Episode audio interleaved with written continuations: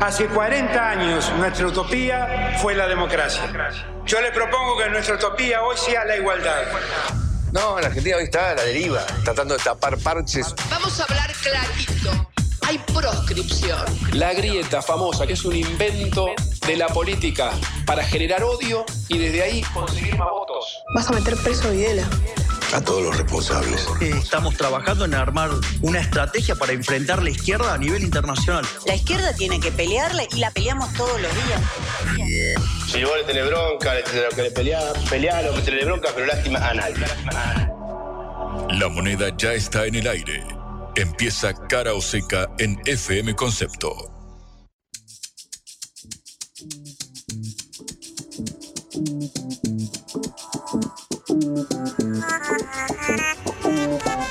Amigos, amigas, muy pero muy buenos días. Arrancamos una nueva edición de cara o seca este programa producido, diseñado por la Agencia Internacional de Noticias Sputnik, básicamente para hacernos compañía hasta la una de la tarde, mientras por supuesto seguimos de cerca todos los hechos que marcan a la agenda eh, de noticias nacional y también por supuesto internacional, porque ustedes saben son las dos facetas de eh, la moneda, las dos caras de la moneda las que cubrimos acá en este programa que tiene en la operación a Celeste Vázquez, en la producción Augusto Macías, en el liderazgo de todo el equipo a Patricia Lee. Mi nombre es Juan Leman en esta edición de verano, porque claro, estamos en medio de enero, uno intenta aflojar un poco con la carga informativa, pero claro, cuando tenés un gobierno que acaba de asumir, cuando tenés todo este reacomodamiento de precios, como dicen en el oficialismo, que claro, se traduce en una inflación bastante fuerte, es difícil a veces escindirse de este contexto y por eso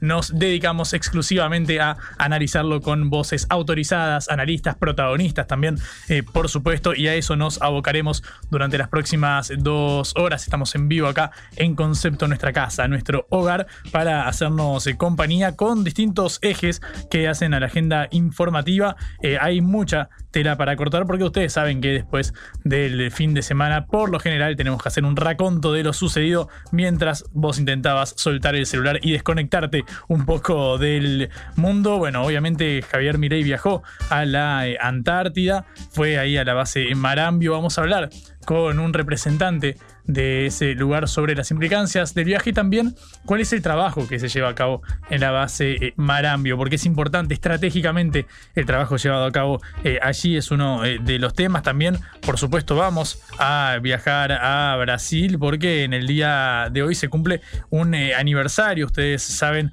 del intento de, de, toma del Parlamento, del edificio del Plan Alto y de la Corte Suprema, cuando había transcurrido recién una semana de la asunción del mandatario Luis Ignacio Lula da Silva. Bueno, en estos eh, momentos eh, Lula está eh, yendo a un acto en el Congreso para conmemorar este aniversario y más de 500 invitados con seguridad reforzada, reforzada. Más de 3.000 agentes van a desplegarse en torno a la Plaza de los Tres Poderes, como se conoce allí a este lugar que reúne justamente al edificio del Plan Alto del Parlamento y a la Corte Suprema, Ejecutivo, Legislativo y eh, Judicial. Bueno, allí será el acto con más de 500 invitados entre figuras de todos los calibres, gobernadores, legisladores eh, y representantes del eh, Poder Judicial. Claro, los gobernadores que responden al expresidente Jair Bolsonaro no van a participar de esta ceremonia. Bueno, ahí hay un capítulo para pensar y también porque, claro, siempre vale la pena, al menos aquí desde Buenos Aires, desde Argentina, ir a nuestro principal socio comercial y ver cómo anda las cosas por esos eh, lugares. También, por supuesto, vamos a analizar el escenario político local, qué sucede eh, aquí en medio de todo este paquete de medidas de mi ley, qué sucederá en el Congreso. Hubo muchas voces hablando durante el fin de semana desde la libertad avanza, pero también desde el peronismo, desde Unión eh, por la Patria. Se me viene ahora a la cabeza la imagen de Cecilia Moró, quien fuera presidenta de la Cámara de Diputados en el último tramo del gobierno de Alberto Fernández. Bueno, realizando duras críticas al paquete legislativo que sabemos que empieza a sonar la idea de modificaciones a estas iniciativas, perdón, al principio Milei había dicho, nosotros no vamos a negociar, pero podemos aceptar eh, cuestiones que sirvan para mejorar este conjunto de medidas, de iniciativas que deberán tener la aprobación del Congreso. Claro, cuando uno piensa en que la libertad avanza tiene apenas 38 diputados de los 257 del recinto y tiene apenas 7 de 72 senadores, bueno, con menos de 10% ahí, y claro, naturalmente es eh, factible que deba haberse forzado a negociar o hacer ciertas concesiones para básicamente tener la potencia suficiente para que sean aprobadas estas eh, medidas. Claro, tiene un, el apoyo de un sector importante de Juntos por el Cambio, el sector del PRO, alineado con Patricia Burrich, con Mauricio Macri. Burrich integra el, gabinete. Macri ha expresado públicamente en reiteradas ocasiones su idea de respaldar la iniciativa eh, oficialista. Eh, así que vamos a tratar estos temas también. Mientras escuchamos antes a Manuel Adorni, el portavoz presidencial que desde, este, eh, la Casa Rosada perdón, está hablando en este momento. Escuchemos a ver qué dice. El presidente de la Nación le delegó a la Secretaría de Empresas y Sociedades del Estado la administración de las empresas del Estado. Esta estructura va a estar debajo va a depender del jefe de gabinete de ministros, Nicolás Pose, por supuesto que buscando el saneamiento de las empresas y eh, que efectivamente cada una de ellas eh, opere de la manera más eficiente posible. Entendemos que las empresas públicas no pueden, eh, no pueden seguir, seguir perdiendo plata. Es de público conocimiento el déficit que las empresas tienen y lo perjudicial que esto representa a las arcas del Estado, siempre con la premisa de no permitir o no, no debemos permitir, en esa línea está tomada esta decisión, que 47 millones de argentinos soporten el gasto en empresas que no son eficientes o que no tienen ningún sentido que sigan siendo parte de la estructura de la estructura pública. Eh, empresas con pérdidas en el sector privado no existen, en el Estado tampoco debe tampoco deberían existir. Eh, les confirmo también, lo hemos hablado, el, entiendo, el viernes, desde el viernes hubo reuniones, incluso el fin de semana, entre los equipos técnicos del Fondo Monetario Internacional, mm, del equipo económico, del Ministerio de Economía y del Banco Central. Hoy por la tarde se va a dar la reunión entre el, Fondo Monetario Internacional, el jefe de gabinete de ministros, Nicolás Pose, y el ministro de Economía, Luis Caputo. Por último, en el día de hoy, el presidente va a hacer efectiva su, su mudanza. A partir de hoy, la residencia del presidente de la Nación será la quinta presidencial de Olivos. Eh, hasta aquí lo mío, los escucho a quienes quieran hacerme alguna pregunta. Gracias. Tres ejes son los que ha abordado recién el portavoz Manuel Adorni. El primero ligado a las empresas públicas. No pueden seguir perdiendo plata. Claro, obviamente sabemos que es la intención del oficialismo, la privatización de decenas de empresas que en estos momentos tienen mayoritarias acciones eh, estatales. Bueno, en estos eh, momentos este es uno de los temas que hacen a la agenda, en eso se ha eh, enfocado el portavoz, quien también dijo que durante el fin de semana entonces empezó el diálogo con autoridades del Fondo Monetario Internacional.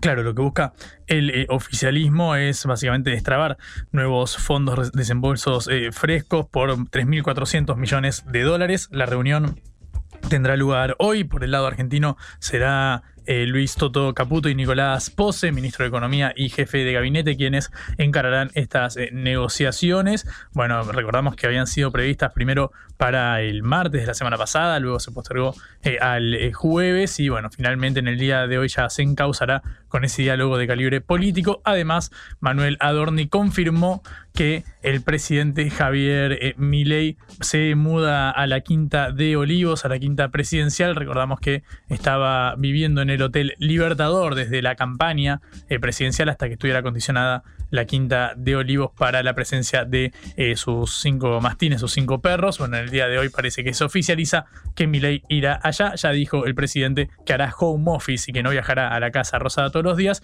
sino que recibirá a su equipo en la quinta de Olivos. Diez minutos pasan de las 11 de la mañana, nos vamos a meter con la primera entrevista, así que quédate acá, que así arranca Caroseca. Blanco o negro, sí o no. A favor o en contra. Sputnik para la pelota para reflexionar. Pablo Romá es analista eh, político, es consultor además y tiene la gentileza de atendernos para intentar eh, desentrañar qué es lo que está sucediendo en el tablero político general, sobre todo en la libertad de avanza. ¿Cómo estás, Pablo? Buen día. Juan Leman te saluda. ¿Qué tal, Juan? Buen día, muy bien.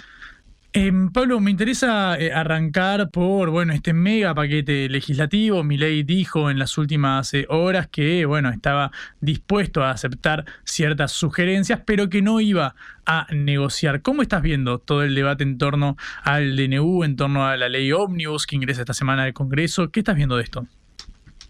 No, veo que es un escenario complejo. Mm, me parece que la discusión pasa también por el contenido del DNU. Me parece que, que ahí hay un punto a tener en cuenta, no solamente la, la formalidad de, bueno, de, de, cómo se lleva adelante la discusión, sino más bien también por el contenido de cómo los distintos actores políticos, económicos y sociales se posicionan frente, frente al DNU. Yo creo que la posición del gobierno es una posición que, que bueno, que, busca evitar la discusión, que busca evitar, bueno, eh, las modificaciones, ¿no? Me parece que, que no, no está tan planteado la idea de las modificaciones, sino más bien, bueno, poder pasar el DNU como está. Bueno, obviamente hay algunas cuestiones que, que son muy importantes y que, y que el gobierno ha tenido que retroceder, como por ejemplo lo de la industria pesquera, ¿no? Me parece que, que ahí hay, hay cuestiones que tienen, bueno, mucha importancia, eh, como otras tantas, ¿no? En un, en un DNU muy grande, con muchas cosas, ¿no? Entonces yo creo que, que también pasa un poquito por ahí cómo se van posicionando los, los distintos actores, porque es un, un, un proyecto, un programa que, que bueno, que busca fortalecer a los sectores más concentrados de la economía, que afecta directamente a los sectores medios y a los sectores populares y, en ese sentido eh, en términos de lo que es la, vida económica de esos sectores, digamos, ¿no? Yo creo que, que el DNU eh, a grandes rasgos uno podría decir que, que tiene que ver con, de alguna manera, con, bueno, esto, ¿no? Un, una decisión de profundizar la, la apropiación o la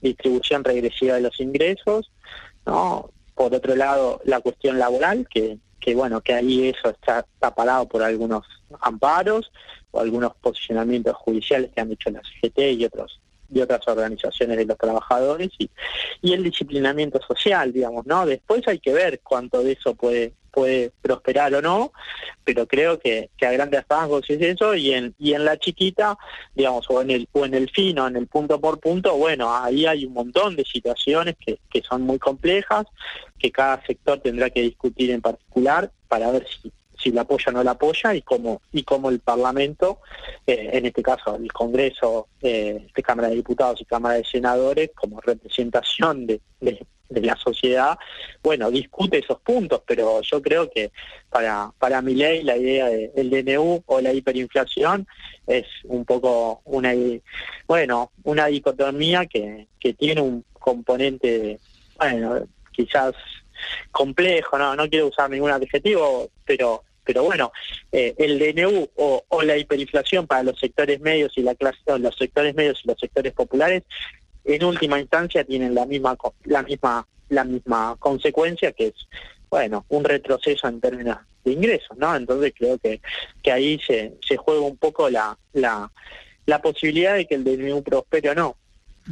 Es Pablo Romá quien da este diagnóstico sobre la situación. En Pablo, ¿cómo estás viendo el diálogo con otros eh, sectores? Obviamente está la alianza explícita eh, con el sector del PRO referenciado en Patricia Burrich y Mauricio Macri, pero claro, pareciera ser que hace falta bastante más para que esto prospere. Los eh, legisladores que responden a gobernadores del interior también están inmiscuidos en este punto. De hecho, vimos el comunicado de la semana pasada cuando pedían modificaciones a la ley de pesca, eh, que bueno, hubiera cierta alteración de lo previsto en el paquete legislativo que finalmente terminó concediendo el gobierno. ¿Cómo estás viendo ese diálogo con las fuerzas no oficialistas? Difícil, poco trabado, trabado. Me parece que, como te decía, me parece que, que, el plan de mi ley por las propias características digamos no de, de, su de su pensamiento y de, y de, y de su posicionamiento no no no le no le sienta bien la discusión no no es un, presidente que, que, que tenga planteado en su gobierno poder poder discutir, poder poder establecer este tipo de, de, instancias de diálogo o, como comúnmente se llama la rosca, digamos, ¿no? Eh, me parece que, que, es un DNU muy poco político, ¿no? Muy poco político, eh, es un DNU que no concede que concede solamente a los a los sectores más concentrados del poder económico y nada más, eh, no concede a las pymes, no concede a los trabajadores. Y, y, en ese sentido muy poco político, en ese sentido creo que, que la, la disposición para dialogar eh, es escasa. Y, bueno, y habrá que ver después que cómo, cómo se logra eso. Los interlocutores me parece que no tienen tanta fuerza, eh, tanto el ministro Franco como, como, como Martín Menem me parece que no tienen la, la potencia para, para llevar adelante esa, esa línea, porque bueno, porque tienen que negociar y, y, no tienen el me, me da la sensación ¿no? que no, no hay un respaldo para negociar sino más bien para tratar de, pasar eh, la, el DNU. Y eso, bueno, es complejo, me parece que es complicado, habrá que ver cómo, cómo prospera en estos, en estos próximos meses, pero bueno, a un mes de gestión pareciera que también hay un poco de, de desconcierto o al menos de como uno lo ve, digamos, ¿no? Cierto cierto desorden en la política y en lo económico me parece que bueno, obviamente lo que está claro es que, que el ajuste y, y bueno, y sobre quiénes afecta, ¿no?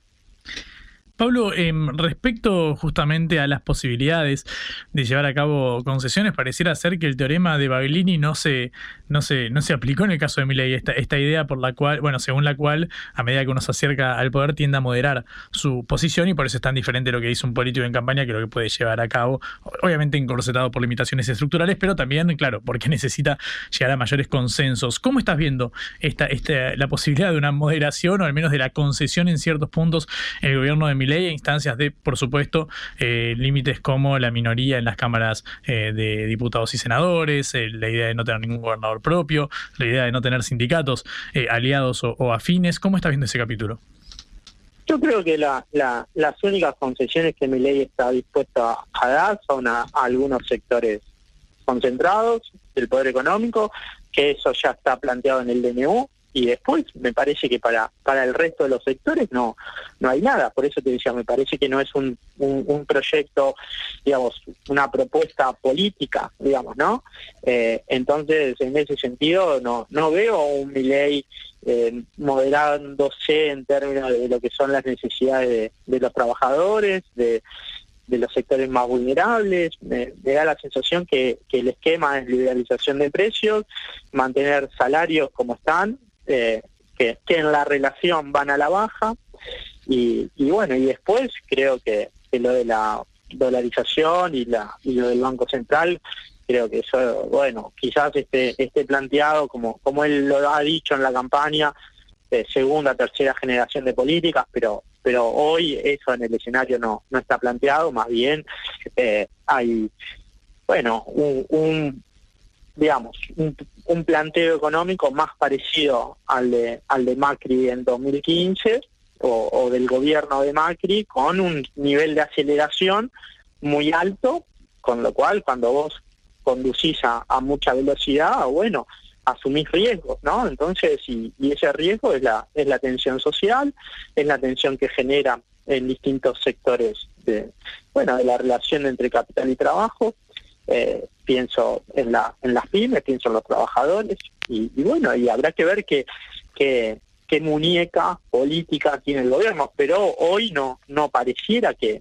que el gobierno está dispuesto a, o que no puede o que no tiene esa herramienta o que o que no forma parte de su concepción digamos no entonces eh, yo lo veo como muy muy muy rígido el gobierno eh, y un poco desconcertado porque porque me parece que, que el Estado argentino tiene un, nivel de complejidad que a veces la doctrina económica no, no puede resolver porque se te generan una cantidad de conflictos y en esos conflictos, bueno, eh, hay, que, hay que negociar, hay que tratar de resolverlos y creo que, esa es la dificultad que ha tenido en estos días para en este en este primer mes para para generar una la, digo, el desarrollo de la gestión política. La gestión económica va, va, un, tiene un rumbo y ese rumbo es el ajuste con, con ciertas idas, ciertas vueltas, con algunas cuestiones más pragmáticas, otras más doctrinales, pero, pero eso está más claro. Ahora, en términos políticos, aparece como una dificultad, yo creo que también por la propia concepción que tiene mi ley respecto al rol del Estado y al rol de la política. Mm. Em, Pablo, no sé si leíste o te enteraste de este artículo publicado por el Financial Times, por su corresponsal aquí en Argentina, donde se centraba en la figura de eh, Victoria Villarruel, en la figura de la vicepresidenta. Dice, hay que observarla atentamente. Eh, eh, ante la posibilidad real de que no complete los cuatro años de mandato. Dice el Financial Times, un, medio que uno tiende a pensar que no es de, calibre progresista o que está, está alineado con, un sector de la, de la oposición, ni mucho menos. Dice, ella está lista para lo que sea. Y se armó revuelo porque Victoria Villarroel publicó esta nota en sus redes sociales, en X, en la ex Twitter, y luego eliminó el, el posteo. Y pareciera ser que ahora Villarroel está algo corrida del diálogo con el resto del equipo de gobierno, participa en las reuniones de gabinete, pero más desde un punto de vista protocolar. Eh, durante la campaña le habían prometido el área de seguridad y defensa, y seguridad quedó para Patricia Burrich y defensa quedó para su candidato a vicepresidente Luis Petri. Es decir, aparece algo marginada y ahora salta publicando esta nota donde da palabras tan crudas el Financial Times. ¿Qué estás viendo del rol de la, de la vicepresidenta y de su, y de su perfil en estos momentos? A ver, eh, en general uno diría que siempre la relación entre el presidente y el vicepresidente es compleja, hay tensión. Ahora, uno no, no esperaba o no espera que esa tensión se plantee ya al primer mes de gobierno. Eh, lo que uno puede interpretar es que, que esa tensión se da porque, porque, bueno, porque el contenido del programa de gobierno de mi ley es un contenido que genera o que plantea eh, la posibilidad de la conflictividad social que afecta a grandes sectores de la sociedad y frente a esa situación, bueno, se plantea la posibilidad de esto, ¿no? Que lo plantea el Financial Times, lo ha planteado en algunas, bueno, en algunas notas que es un, bueno, una preocupación de sectores aliados al gobierno, fundamentalmente de Mauricio Macri. Entonces, lo que está marcando es que, que el DNU y el proyecto político de mi ley es un proyecto que uno podría decir es antipopular, que afecta a los sectores medios, que afecta a su propia base electoral y que favorece fundamentalmente a los sectores más concentrados en la economía. Eh, ese, esquema eh, es un esquema de conflictividad y frente al esquema de conflictividad, bueno, eh, aparecen estas discusiones. Yo creo que hay que tomarlo con pinzas, hay que ser cautos, pero, pero bueno, él, es el esquema planteado y, a partir de ahí se, establecen determinadas hipótesis. Yo creo que, insisto, me parece que, hay que ser cauto con eso, hay que ir más de más despacio, pero pero bueno, evidentemente eh, para muchos sectores que, bueno, que quizás veían a Milei con, con perspectivas o hoy están viendo que eso genera un nivel de tensión social que, puede generar bueno una situación crítica. Y frente a esa situación crítica opciones alternativas. Y, bueno pero pero yo creo que, ya quienes lo plantean así abiertamente bueno juegan de alguna manera eh, a asumir un riesgo que es socavar también o, desgastar al propio presidente. Y, me parece que, que, bueno que ahí hay una cuestión que habrá que ver que habrá que analizar si, si, este, si este esquema que plantea el, el DNU es un esquema de corto plazo para que, para que un sector, el sector que se va favorece haga los negocios y, y ya está, que, que plantee un, un escenario eh, o que deje plantear un escenario estructural respecto a lo que significa la relación capital-trabajo eh, o el rol que tengan los trabajadores dentro de, ese esquema y, y, no mucho más, pero pero yo creo que hay que ser cauto y, hay que y hay que esperar un poco o al menos analizar con, con mayor cautela esa esa situación. Pablo, eh, Pablo Romás, con quien estamos eh, hablando en estos eh, momentos, quiero pasar al otro lado del espectro eh, político. En Unión por la Patria, ¿cómo crees que se está reconfigurando el peronismo? Vimos que empieza a haber cierto debate interno en torno a, bueno, los cuatro años de gobierno del Frente de Todos. Juan Grabois salió a hablar, dijo que quizás él eh, atentó en cierto punto contra eh, la candidatura, eh, perdón, contra la vigencia de Martín Guzmán como ministro de Economía. Luego parece que tuvieron un, encuentro para moderar o limar esas asperezas. ahora parece haberse calmado algo o apaciguado relativamente la interna entre Máximo Kirchner y Axel Kicillof, el gobernador de la provincia de Buenos Aires, ahí en el, en el distrito bonaerense. ¿Cómo estás viendo esta, esta, este, justamente esta, este saldo de esas internas pendientes? Yo creo que, que un poco también la, la vorágine que plantea el gobierno, el gobierno de Miley, digamos, ¿no? En esta, en esta eh, perspectiva de, discutir tantas cosas, tantos frentes abiertos, tantas medidas, eh, también hace que esa vorágine impacte dentro de la, de la oposición, sobre todo del peronismo. Creo que, que bueno, que, que se, se genera un nivel de ansiedad muy grande eh, después están los procesos, digamos, ¿no? Están los procesos y los procesos a veces llevan un poquito más de tiempo. Yo creo que, que una derrota electoral eh, y sobre todo eh, una derrota electoral con un gobierno que, que no pudo cumplir el contrato electoral que había planteado en 2019, con una Cristina Fernández de Kirchner dentro de ese gobierno planteando muchas críticas, eh, planteando críticas abiertamente, eh, con un gobierno que no que no avanzó en esas críticas, digo, la fundamental esa de alinear salarios, eh, precios con salarios, jubilaciones y, tarifas, eso no, no, no, prosperó, una situación muy crítica en la cual Sergio Massa tuvo que hacerse cargo de una situación muy compleja, con un empresariado eh, muy eh, muy eh, digamos con mucha dificultad y con, y con muy poca predisposición para sentarse a negociar digo no cuando uno ve el, el, el, el, DNU de mi ley entiende por qué eh, Sergio Massa no, no pudo alinear a, sectores de, del empresariado porque básicamente eh, lo que plantea mi ley es bueno las necesidades de ese sector que, que son necesidades que, que, que digamos que no que no tiene planteado la necesidad de conceder absolutamente nada y, eso también marca un, gobierno que no que no pudo bueno como dice cumplir con ese contrato electoral y, y eso también hace que las responsabilidades se, se, empiecen a discutir digamos no la responsabilidad de, Cristina Fernández de Kirchner la responsabilidad de Alberto Fernández la responsabilidad de Sergio Massa la responsabilidad de Axel Kichilov Máximo Kirchner.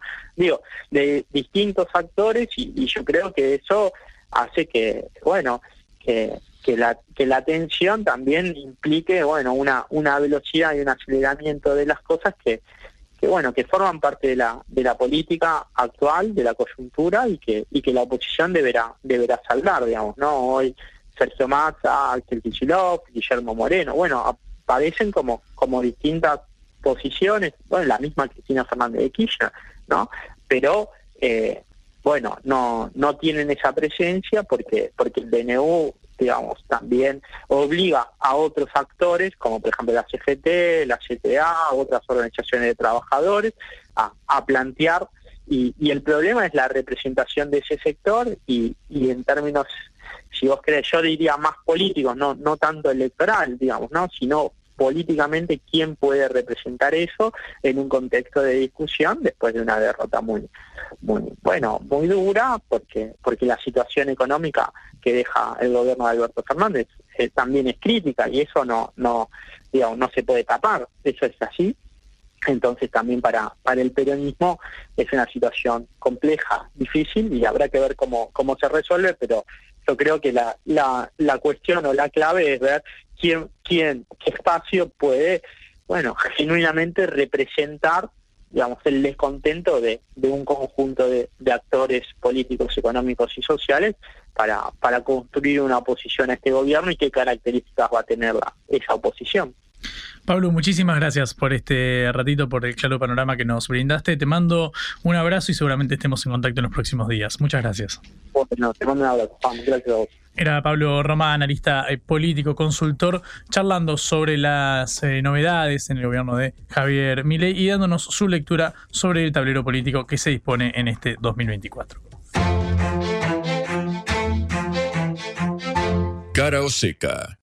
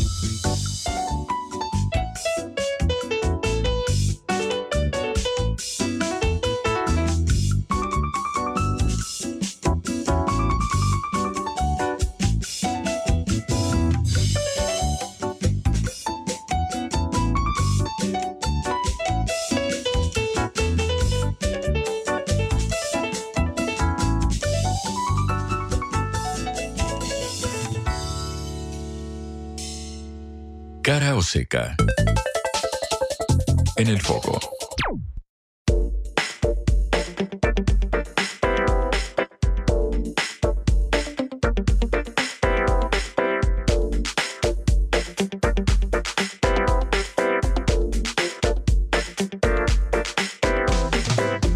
33 minutos pasan de las 11 de la mañana, segundo bloque de cara o seca. Una cortita del ámbito local antes de seguir recorriendo la agenda informativa con entrevistas. Eh, llegó el informe de la Cámara Argentina de la Mediana Empresa, CAME. Eh, que dijo que en el mes de diciembre las ventas minoristas de las pymes, de las pequeñas y medianas empresas, se derrumbaron en relación con, con perdón, diciembre de 2022 cayeron 13,7%. 13,7%. Y si comparamos el mes de diciembre con el mes de noviembre, cayeron 11 puntos, 11,2%. Todos estos eh, sectores eh, que fueron relevados tuvieron una sensible baja con respecto al año anterior, dice este informe eh, de CAME. La caída más pronunciada se dio en la sección de alimentos y bebidas. Las ventas cayeron 19,8, casi 20% las caídas en alimentos y bebidas. Claro, fue uno de los rubros que más eh, aumento acumula en el último eh, tiempo. Bueno, sabemos que el INDEC de este viernes va a publicar el índice de inflación del primero de su gobierno, se conocerá ahora esta eh, semana. Eh, bueno, obviamente Milei había dicho en el día de ayer algo que ya sostuvo antes, que es que estará cerca del 30%, pero eso sería un número fenomenal. En un ratito vamos a escucharlo. Un número fenomenal porque dice la herencia que deja debería posicionar la inflación mucho más arriba. Dice hay que hacerle un monumento a Luis Caputo si llega a ser del 30%, cuando consultoras privadas como Ecolatina le estimaron en algo cercano a los 29 puntos. Hablando de Javier Milei, bueno, el presidente visitó las bases eh, Marambio y eh, Esperanza, las bases en la Antártida, y vamos a viajar eh, allá para charlar con Damián Rizo, vicecomodoro de la base Marambio, allá en la Antártida, que tiene la gentileza de atendernos. Damián, ¿cómo estás? Buenos días. Juan Leman te saluda en Caroseca. Hola, buen día. ¿cómo? No sé si me escuchas bien ahí. Sí, te escucho perfectamente. Hay cierto delay naturalmente. ¿En estos momentos estás en la base, Damián? Sí, sí, estoy en la base, en mi despacho, eh, que es donde teóricamente habría una mejor señal de Wi-Fi, así que bueno, estamos, estamos acá recibiéndolos a ustedes. ¿Qué temperatura eh, hay en estos momentos allá? En estos momentos estamos en menos un grado centígrado, con menos 4 de térmica. Dentro de todo está bastante, bastante bien. No, temperatura caribeña tienen. Están, para salir en remerita eh, afuera, ¿no? En comparación con las otras épocas del año. Sí, sí.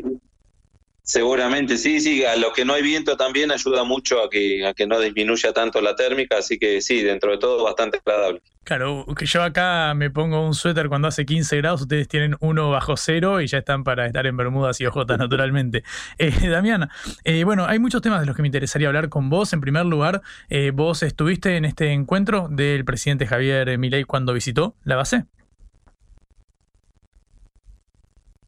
Sí, sí, sí, lo estuve acompañando acá en lo que fue eh, todo el momento que estuvo acá en Base Marambio, lo acompañé yo eh, mostrándole las instalaciones, hicimos una visita eh, principalmente a la, todo lo que es el sector científico, el pabellón científico y, el, y la oficina de servicio meteorológico para que conozca un poco el trabajo que se hace, trabajo científico que se hace acá en la base. Así que sí, sí, estuve con él en todo momento. Mm. Eh, ¿qué temas, ¿De qué temas se hablaron, eh, eh, Damián? Porque, bueno, llama la atención, es uno de los primeros viajes oficiales que lleva a cabo Milei en, en nuestro territorio. Sí, principalmente le, mostramos el trabajo que se realiza acá en la base, ya te digo, apuntado más principalmente a la parte científica para que él conozca qué estudios se están realizando en estos momentos eh, y después, bueno, una visita general a la base para que vea, eh, no, no recorrimos toda la base porque es muy grande, pero para que vea las edificaciones, un poco conocer la gente, prácticamente más que nada el, edificio principal de la base, que es donde están algunas de las oficinas, comunicaciones, sanidad, este, la parte de jefatura, eh, los alojamientos, para que él conozca un poco cómo, cómo vivimos y cómo trabajamos acá en, en la base. Eh, Damián, ¿cuánta gente reside ahí en, la base? En Marambio, pero también en, en Esperanza. Bueno, base, justamente las dos bases, Marambio y Esperanza, son las más numerosas de las, de las siete bases permanentes que tenemos acá en la Antártida. Eh, lo normal es tener 65 personas, 70, pero que es más o menos lo que había cuando vino el presidente. Ahora estamos en 116 personas, porque ayer llegó un grupo de científicos, así que en estos momentos 116 personas. Pero bueno, los que vamos a pasar todo el año acá, vamos a ser entre 65 y 70, para que te des una idea. Claro. ¿Y en su mayoría son militares y eh, científicos o hay otros, eh, hay, otras profesiones ahí o, u oficios de, de, de, personas que trabajan activamente en la, en la base para investigación? Eh, no, durante la campaña de verano hay mucho personal científico que es justamente de las distintas ramas de la ciencia que vienen a hacer estudios acá en la época de verano, que es cuando más se puede estar eh, en campamentos o en refugios realizando estudios. Y después en invierno ya quedamos simplemente los, que vamos a, a, invernar, como se llama acá. Eh, generalmente somos más militares, más personal militar por una cuestión de cómo está armada la dotación. Pero bueno, ahora en época de verano, que te digo, hasta marzo prácticamente, va a haber vamos, vamos a estar bastante parejos en lo que es militares y civiles. Después ya quedamos más militares que somos los que formamos la dotación. Mm. Eh, los trabajos científicos que se llevan eh, eh, a cabo, bueno, obviamente imagino que ustedes le habrán preguntado sobre la continuidad de todas esas inversiones, porque sabemos que hubo cierto debate eh, al respecto del rol estatal en distintas áreas. Quiero preguntarte si charlaron de eso con la visita de, de Milei a la Antártida. No, no, Juan, uh, por lo menos a mi nivel, él vino acompañado de una comitiva muy grande de personas, eh, dentro de los cuales estaban directivos de, la Dirección Nacional del Antártico, de lo que es el Instituto Antártico Argentino. Eh, yo calculo que si han hablado un tema, ese tema, habrán hablado entre ellos. Eh, yo por mi parte, ya te digo, con el, la visita que hicimos acá, la, lo mío fue simplemente una visita claro. a las instalaciones y y a cómo trabajamos y, y, la parte ciencia nuestra, pero nadie, nadie en las oficinas le planteó eso, simplemente se, se dedicaron a mostrarle el trabajo que hacemos. No sé si habrá hablado algo él con, después con, con la parte de la comitiva que venía. Ese Damián eh, Rizo, vicecomodoro en la base en Marambio, ahí en la eh, Antártida. Entiendo que Marambio no, pero sí la base eh, Esperanza tiene una escuela, ¿no? La escuela Raúl Alfonsino. Claro, sí, sí, en base Esperanza tenés el personal que va con las familias. Sí. Y sí, sí, tienen una escuela, no sé cuántos chicos son hoy en día, la verdad, pero sí tienen la escuela que funciona que funciona allí y con los maestros también que van para allá. Claro, y estos integran esta, este plantel de las 116 personas que en estos momentos eh, residen eh, ahí en estos momentos. Eh, no, no, no, lo, lo, lo que es, eh, me, me preguntaba de los alumnos y maestros, ellos están en, en base Esperanza, no acá en Marambio. Ah, por eso me estabas diciendo de Marambio, pensé que me habías hecho la sumatoria de Marambio con eh, Esperanza que daba, que daba este número. ¿A qué distancia está una No, no, no, perdón. Marambio Esperanza estamos a unos 95 kilómetros. Mm. El, el, el, presidente se desplazó en, en helicóptero y que es un, un, vuelo de unos 45 minutos, para que te des una idea. Claro, claro. Sí, me, me llama la atención mucho esas, esas eh, dimensiones. Eh, ¿Vos sabés, eh, Damián, qué otros, eh, cuántos países tienen bases en la, en la Antártida? ¿Tienen diálogo con estas otras bases? No, hay, hay muchísimos países que, que tienen base acá. Está, hay bases chilenas, bases de Estados Unidos, de de Rusia, chinas, eh, hay, hay uruguayas, hay la verdad un, número grande de países que tienen bases. Nosotros estamos bastante alejados de, la gran mayoría. La, la, la, base más cercana que tenemos eh, de otro país es la base Mendel, que es de la República Checa, pero está a unos, para que des una idea, más de 100 kilómetros. Eh, no, perdón, eh, esta base está a unos 50 kilómetros de acá eh, y después, eh, bueno, las bases más cercanas nuestras, que es Esperanza y Petrel, que están a 90, 95 kilómetros de distancia. Mm. Pero después el resto sí, bastante alejadas de acá. En tu caso, eh, Damián, eh, ¿venís a, a acá al territorio eh, continental del, del país cada tanto? ¿Cómo es ese, ese, ese, ese vínculo? ¿Vos, ¿Vos de dónde sos? ¿Dónde naciste? Yo nací en Buenos Aires, pero bueno, muy chiquito me fui a vivir a, a la ciudad de Villa Carlos Paz, en Córdoba, así que este, ya me considero oriundo de ahí de, de Villa Carlos Paz. Eh, y no te entendí la pregunta si me decías si, Claro, si ca- viajaba para allá o no. viajabas? Eh, Me, me, me, me gustaría saber, saber eso, la- el lado más humano, digamos, de, de estar viviendo en la Antártida, justamente. Claro, no, no, nosotros cuando desplegamos acá a la base, en este caso, en mi caso, venir como jefe de base, ya nos quedamos acá un año, es un año lo que dura la comisión, así que no, no, en un año no, no nos, no, no cruzamos de nuevo al continente americano, directamente es el año acá en la Antártida. Mm, Increíble, increíble. Damián, muchísimas gracias por este ratito. Te mando un abrazo y será un gusto volver a hablar con vos en otro momento. Bueno, Juan, eh, muchas gracias por, por el contacto, gracias por, por interesarse acá con de, de la vida nuestra acá en Marambio y bueno, espero haber sido útil ahí con la información. Totalmente, lo fuiste, es muy interesante lo que nos eh, contaste. Eh, un abrazo y muchas gracias. Era Damián Rizo, vicecomodoro en la base Marambio, en, en la Antártida, donde viajó Javier Milei durante el fin de semana y estuvo reunido justamente con estos representantes.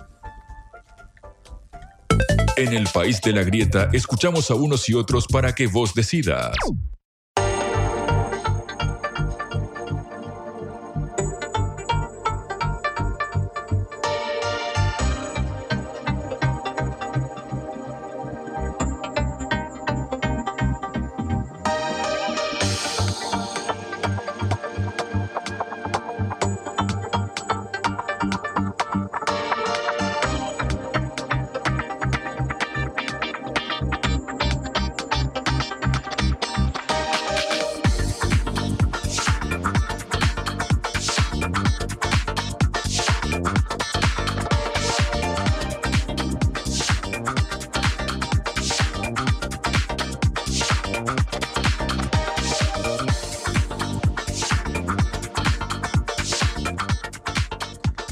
46 minutos pasan de las 11 de la mañana. Seguimos en Cara Oseca, en este Cara Oseca de lunes, bajo una Buenos Aires soleada, pero no hace tanto calor como podría eh, haberlo. 20 grados aproximadamente, dice acá los canales informativos. Hay, por supuesto, humedad eh, como siempre, pero claro, no está inhóspita, al menos en estos momentos, la ciudad de la furia. Claro, encima hay menos gente por el eh, verano, por la temporada, así que está bastante agradable la convivencia aquí en la ciudad capital del país. Vamos a escuchar las voces de algunos de los eh, protagonistas de esta mañana. Por supuesto, la encabeza eh, Javier Mirey, quien dio una entrevista durante el fin de semana y se refirió al escenario eh, en el cual está situado su gobierno en el plano político con las iniciativas legislativas como la ley Omnibus y el decreto de necesidad y urgencia, que si bien no es una iniciativa legislativa, debe tener el visto bueno de al menos una de las dos cámaras de diputados o de senadores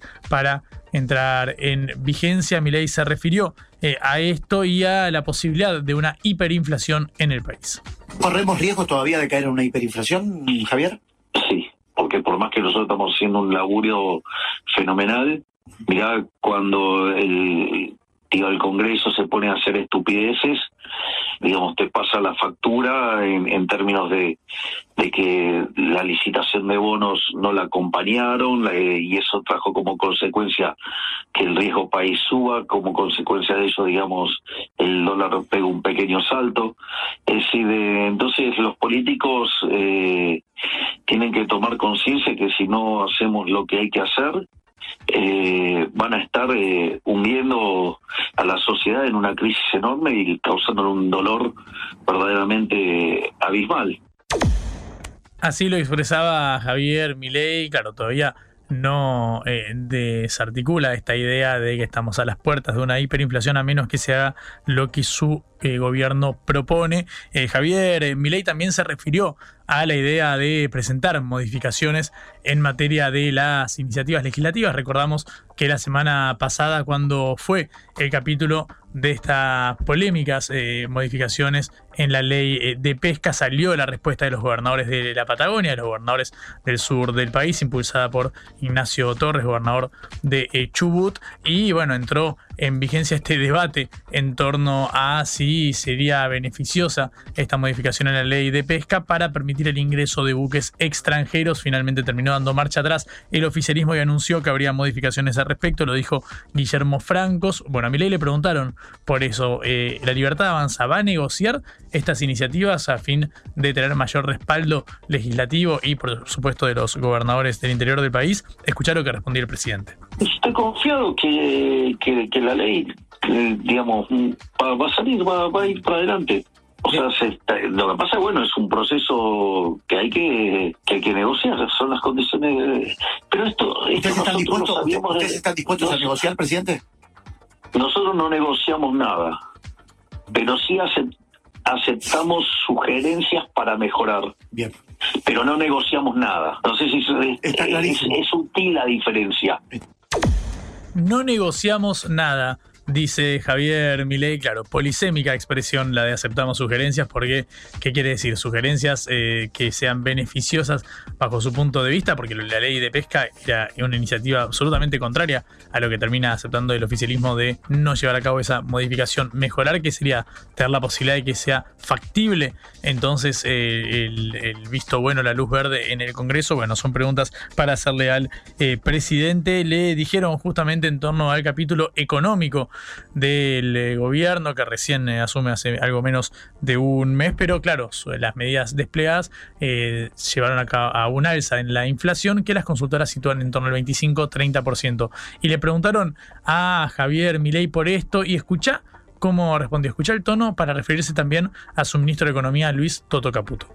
Si usted mira cómo venían los números de la primera semana de, de diciembre, la segunda semana de diciembre, y que eso ubicaba la dinámica inflacionaria en el 45% mensual. Si usted llega a ver un número de 30, significa que el laburo que estamos haciendo es monstruoso. Logramos abatir un tercio de la inflación en un mes y que en dinámica anual la bajamos en dos tercios porque la estaríamos bajando de 7.500 a 2.500 la anual. Sí, está claro, está claro. Pero escúcheme. Igual es un desastre inflacionario. Desastre inflacionario sería aún el hecho de que se redujera la eh, inflación al menos a algo menos del 30%, pero dice que hacerle un monumento a Caputo si esto fuera el número por la inflación heredada. Bueno, esta es la expresión del presidente de la nación que empieza a también estar acompañado por otros de sus laderos, como es el caso de Martín Menem. Martín Menem, designado presidente de la Cámara Baja de eh, Diputados, fue su candidato en la provincia de La Rioja. Claro, es el sobrino del expresidente Carlos Saúl eh, Menem. Bueno, eh, el Martín entonces habló acerca de una de las banderas que desplegó la Libertad Avanza durante la campaña. Una era la de la dolarización, la otra la del cierre del Banco Central, parecieran al menos pospuestas por el momento eh, ambas. Bueno, lo sabíamos desde el momento en que eh, fue desplazado Emilio Ocampo, cuando aún resonaba como uno de los principales candidatos a ocupar el Banco Central, el autor del proyecto de dolarización que más eh, sintonizaba con las ideas de Javier Milei. Bueno, Martín Menem se refirió justamente al rol del Banco Central, al rol de esta idea de dolarización y cómo evolucionarán estas dos banderas durante la presidencia. ¿Por qué dolarizar? Para que cuando, en algún momento, cuando termine el gobierno de Milei, en cuatro años, en ocho años, cuando tenga que ser, no le dejemos abierta la puerta nunca más a los mismos de siempre, que se han encargado toda la vida de usar el Banco Central como un, este, como un instrumento de financiación de sus carreras políticas, de sus construcciones de poder y de todo lo malo que tiene la vuelta este, falsificar dinero en el fondo de tu casa. Eso han hecho con el Banco Central. Entonces, Para se, mí la se idea- mantiene la idea de dolarizar. Absolutamente. Se mantiene la idea de dolarizar, dice eh, Martín Menem. Bueno, de hecho, Luis Toto Caputo, el ministro de Economía, cuando fue consultado respecto al paquete de eh, medidas, dijo sigue siendo un objetivo de este gobierno, pero claro, en línea con lo que también dijo la canciller Diana Mondino, que también es economista, bueno, primero hay que estabilizar la macroeconomía antes de dolarizar. En ese marco se inscriben entonces las declaraciones de Martín Menem, las declaraciones del propio Javier eh, Milei para dar cuenta de estos primeros días del eh, gobierno que asumió hace eh, un mes. Lo contábamos hace un ratito, entonces en el día eh, de hoy el ministro de Economía Luis Caputo y el jefe de gabinete Nicolás Pose van a reunirse con autoridades del Fondo Monetario, en primer lugar con el director adjunto del hemisferio occidental, Luis Cubedo, y el jefe de la misión para Argentina, Ashwin Aguja. Eh, bueno, obviamente este es en el marco de estas negociaciones que venían postergándose, iban a tener lugar primero el lunes, luego el jueves, finalmente se dan hoy, después de que los equipos técnicos, sobre todo, mantuvieran diálogo eh, durante el fin de semana. Una cortita más antes de ir a algo de música, se vienen los eh, aumentos en los cuadros tarifarios, ya contamos de los transporte, que tendrá el aumento más sensible desde el mes de febrero, después de que se desplieguen las audiencias públicas, pero claro, en materia de gas eh, también, porque las distribuidoras se van a reunir hoy con transportistas en audiencias públicas para proponer los nuevos esquemas eh, tarifarios. La idea es que el índice nuevo para eh, aumentar las tarifas se rija por una actualización mensual. Entonces hay que ver cómo se conjugan los objetivos tanto de transportistas, distribuidores y demás eh, jugadores situados en estas audiencias eh, públicas. Bueno, la sesión estará encabezada por el secretario de Energía de la Nación, eh, Rodríguez Chirilo, Eduardo Rodríguez eh, Chirilo, pero también habrá voces disidentes con las del oficialismo como la del ministro de Infraestructura bonaerense Gabriel Catopodis, que fue ministro de Obra Pública durante el gobierno de Alberto Fernández. Bueno, Luis Caputo ya lo había dicho en reiteradas oportunidades, las quitas de subsidio, eh, la idea es que tengan lugar desde febrero eh, o marzo, pero claro, esto sería paulatino para terminar de ejecutarse en su totalidad esta quita de subsidios dentro de uno o dos años. Hasta acá la actualización informativa de algunas de las noticias que hacen a esta mañana. Quédate porque tenemos que meternos todavía en todo el plano internacional como hacemos siempre en Caro Seca. Cara o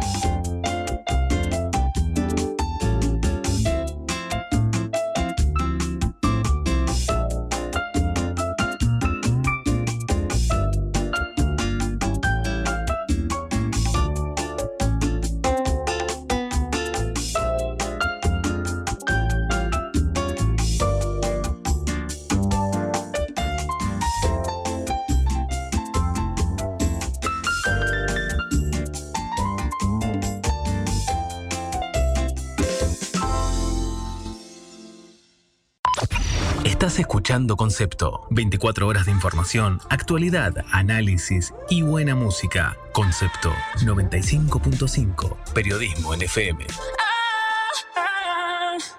Ya está. Chao. Lo que a Verne le tomó 80 días lo hacemos en una tarde. La vuelta al mundo en la vuelta a casa.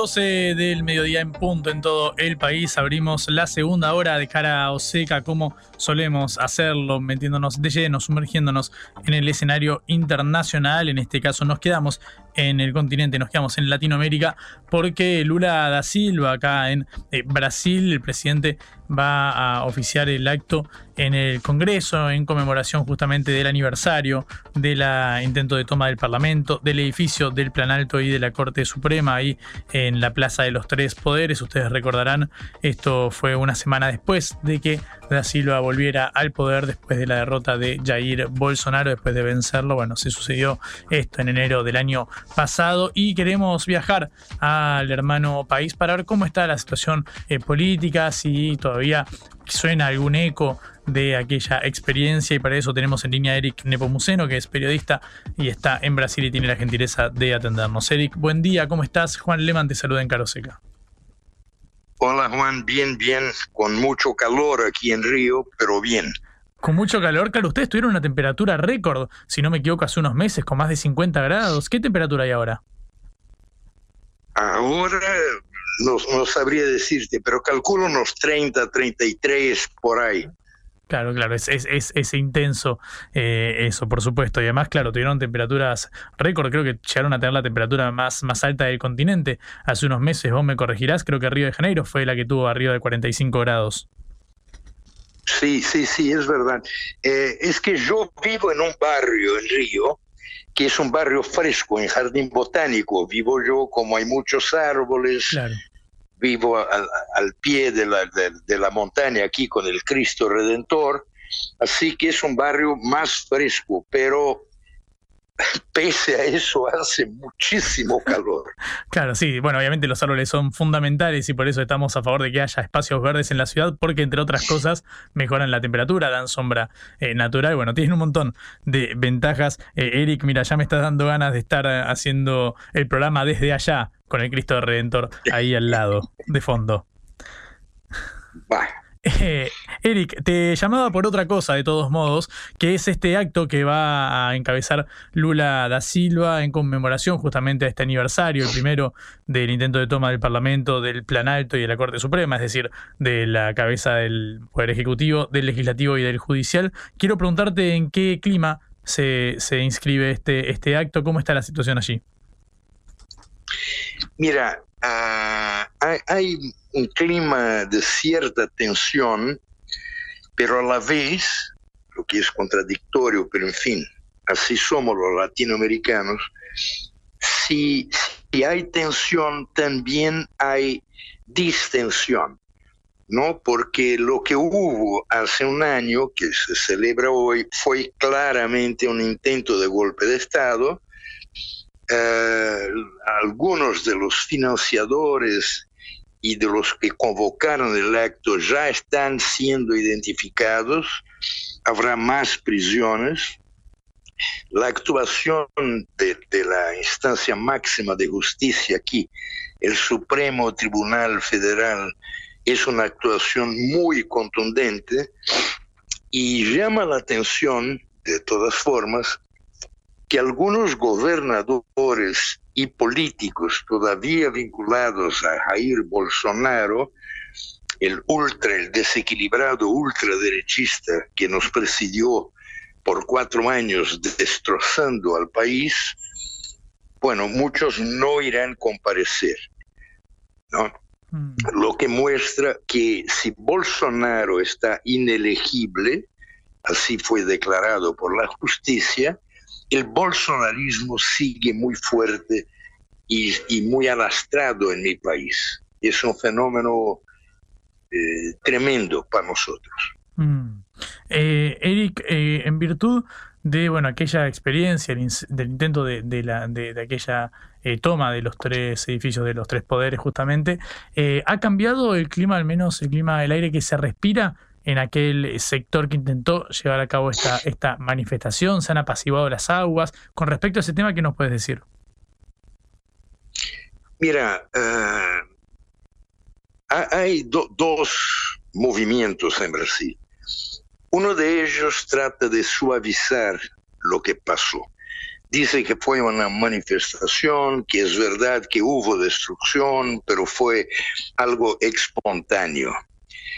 Y hay pruebas concretas, palpables, de que no, de que fue algo organizado, convocado. El número de autobuses que llegaron a Brasilia en vísperas del 8 de enero fue inmenso. Uh, había, llegó un momento en que en, en, delante de los cuarteles generales en Brasil habían acampado alrededor de 40 mil personas, lo que es muchísima sí, gente. No, por supuesto. ¿no? Y, y bueno, fracasó, se frustró por una sola razón ningún comandante militar se animó a encabezar el golpe. Mm. Eso fue la frustración de Bolsonaro, de sus seguidores más directos, sus cómplices, digamos, su pandilla. Y pasado un año lo que vemos es que la democracia salió muy fortalecida. Lula todavía enfrenta problemas, el, Congreso en especial la Cámara de Diputados de mi país, está en plena mayoría ocupada o por representantes de la derecha o de la extrema derecha, es el peor Congreso desde la peor Cámara de Diputados desde la redemocratización, quiero decir, desde 1985. Hay muchísima corrupción, y esos son los obstáculos que Lula enfrenta cada día en su intento de reconstruir el país. Mm. Eh, y eh, en virtud de, este, este diagnóstico, eh, Eric, bueno, sabemos que Brasil ahora eh, se posiciona como la octava economía más grande del mundo, volvió a este lugar en el, en, dentro de las 10 más de mayor eh, peso. ¿Cómo está la, nivel de la gobernabilidad de Lula da Silva, el tema de la inflación, cómo está ese clima social respecto a los resultados que empieza a exhibir el presidente que volvió al poder hace un año. Mira, eh, hay una sensación positiva en la economía, la inflación está muy baja, eh, el saldo del, de, del, del comercio exterior el año pasado fue el récord, jamás se había alcanzado tanto, pero uh, hay una perspectiva de inflación uh, que crezca ese año ahora, ¿no? El 2024. Pero en general uh, hay un clima de buena expectativa pese a la división en que se encuentra el país. Mm. Es decir, la, la, hay optimismo a pesar de las diferencias imperantes. Eso es, mm. eso es. Eh, ¿Y crees que hay forma de apaciguar ese clima de, tensión, a pesar, por supuesto, de la realidad material, a pesar del devenir de la, de la economía? ¿Crees que hay forma de que se salde lo que acá, al menos en Argentina, llamamos la grieta política, lo que separa uno y otro? Mira, será muy difícil. Yo no me acuerdo de ver mi país tan dividido siquiera en época del golpe militar de 1964.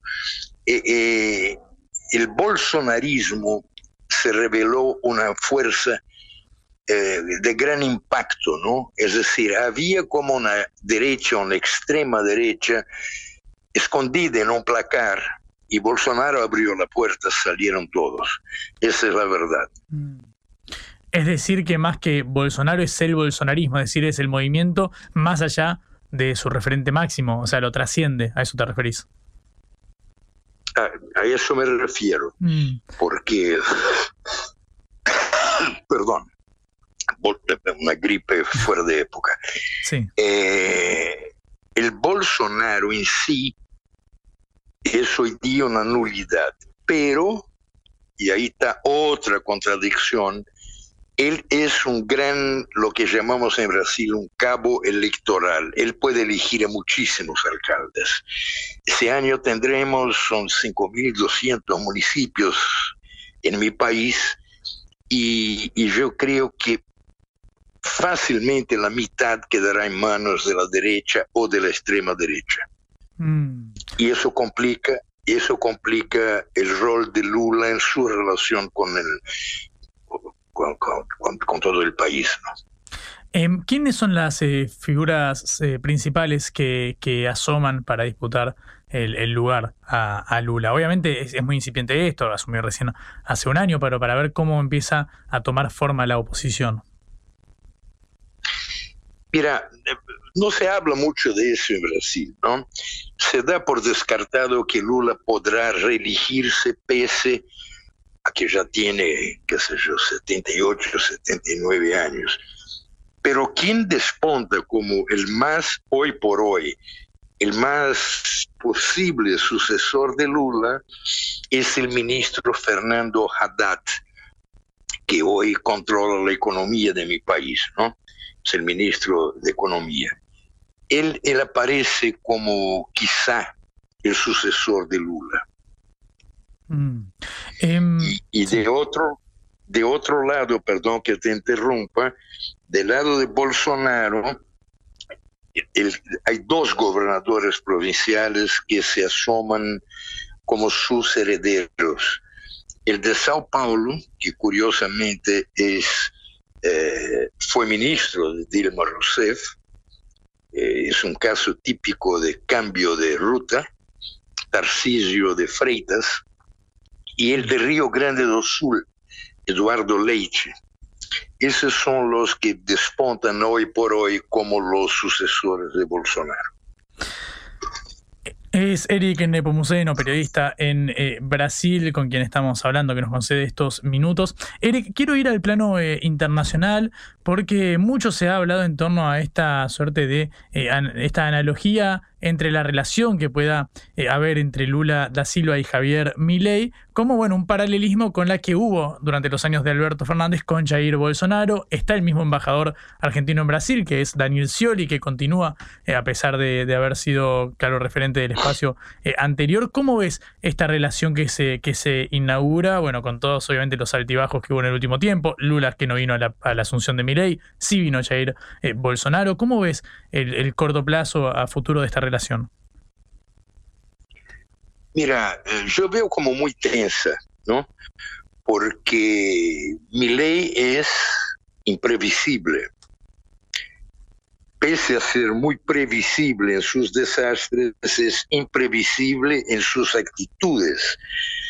Eh, el, hecho de que él haya recibido a Bolsonaro y su pandilla como huéspedes oficiales pone muy claro que la relación personal con Lula no va a existir.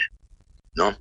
Eh, yo no, no, no veo cómo los dos pueden acercarse. Ocurre que tanto para Brasil, pero principalmente para Argentina, es una relación fundamental. Algo tendrá que, que hacerse, pero no creo que pase por la relación personal entre los dos mandatarios. Claro, como que trascienda eso los objetivos estructurales de cada uno de los países. Bueno, son de los principales socios comerciales, por supuesto, eh, con, con respecto a esa, esa dependencia. Y con respecto a la integración regional, ¿qué agenda crees que impulsa el Lula da Silva en materia de Mercosur? Bueno, en su momento de, de intento de reivindicar el UNASUR y reflotarlo como proyecto. ¿Cómo estás viendo ese capítulo en la integración latinoamericana? Mm. Yo veo el mismo obstáculo, ¿no? El mismo obstáculo que se llama Javier Milei. Eh, son las dos principales economías de Sudamérica y- y- y- y el escenario es muy conturbado, ¿no? Tiene muchos nubarrones, digamos así. Yo veo como complicada la cosa. Eh, por más que sea buena la relación de Lula con, con el presidente de Chile, el actual, con, con, el presidente de México y hasta el de Colombia, el problema es el peso que tiene Argentina en la relación eh, con Brasil en Sudamérica. Y, y yo no veo mucho cómo poner barreras, pero no veo mucho cómo acercarse más, porque siempre hubo pese a las diferencias entre mandatarios, algún tipo de contacto, ¿no? Mm. Ahora no. Desde Bolsonaro ya no.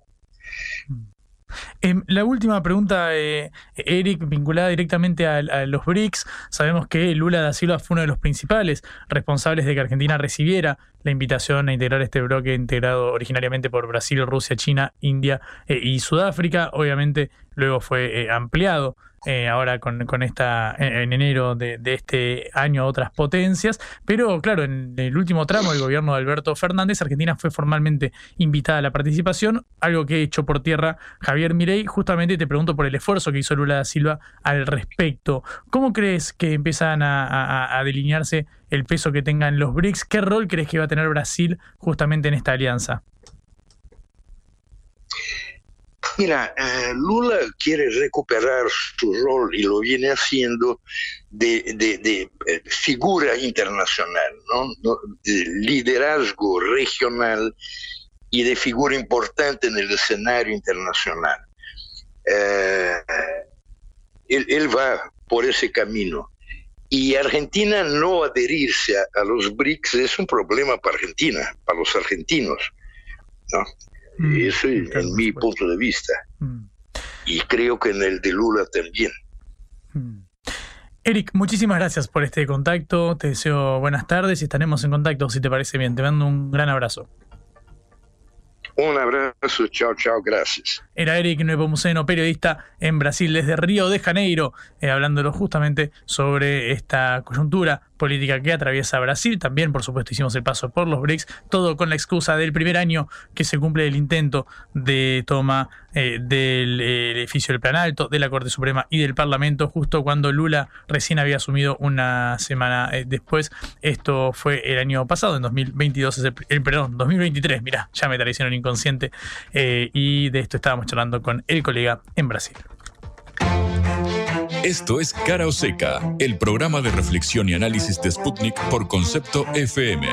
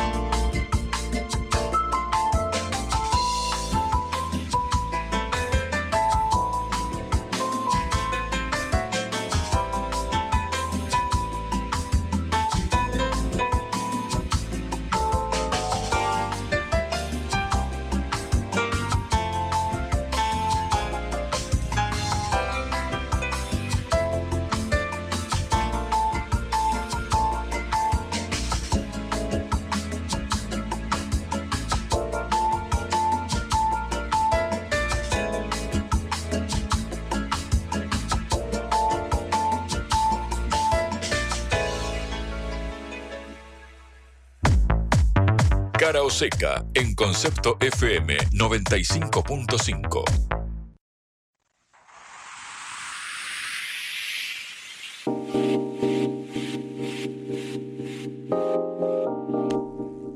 Veinte minutos pasan del mediodía en todo el país. Seguimos en cara o seca. Ya cumplimos con la cuota de notas locales, con la cuota de notas internacionales.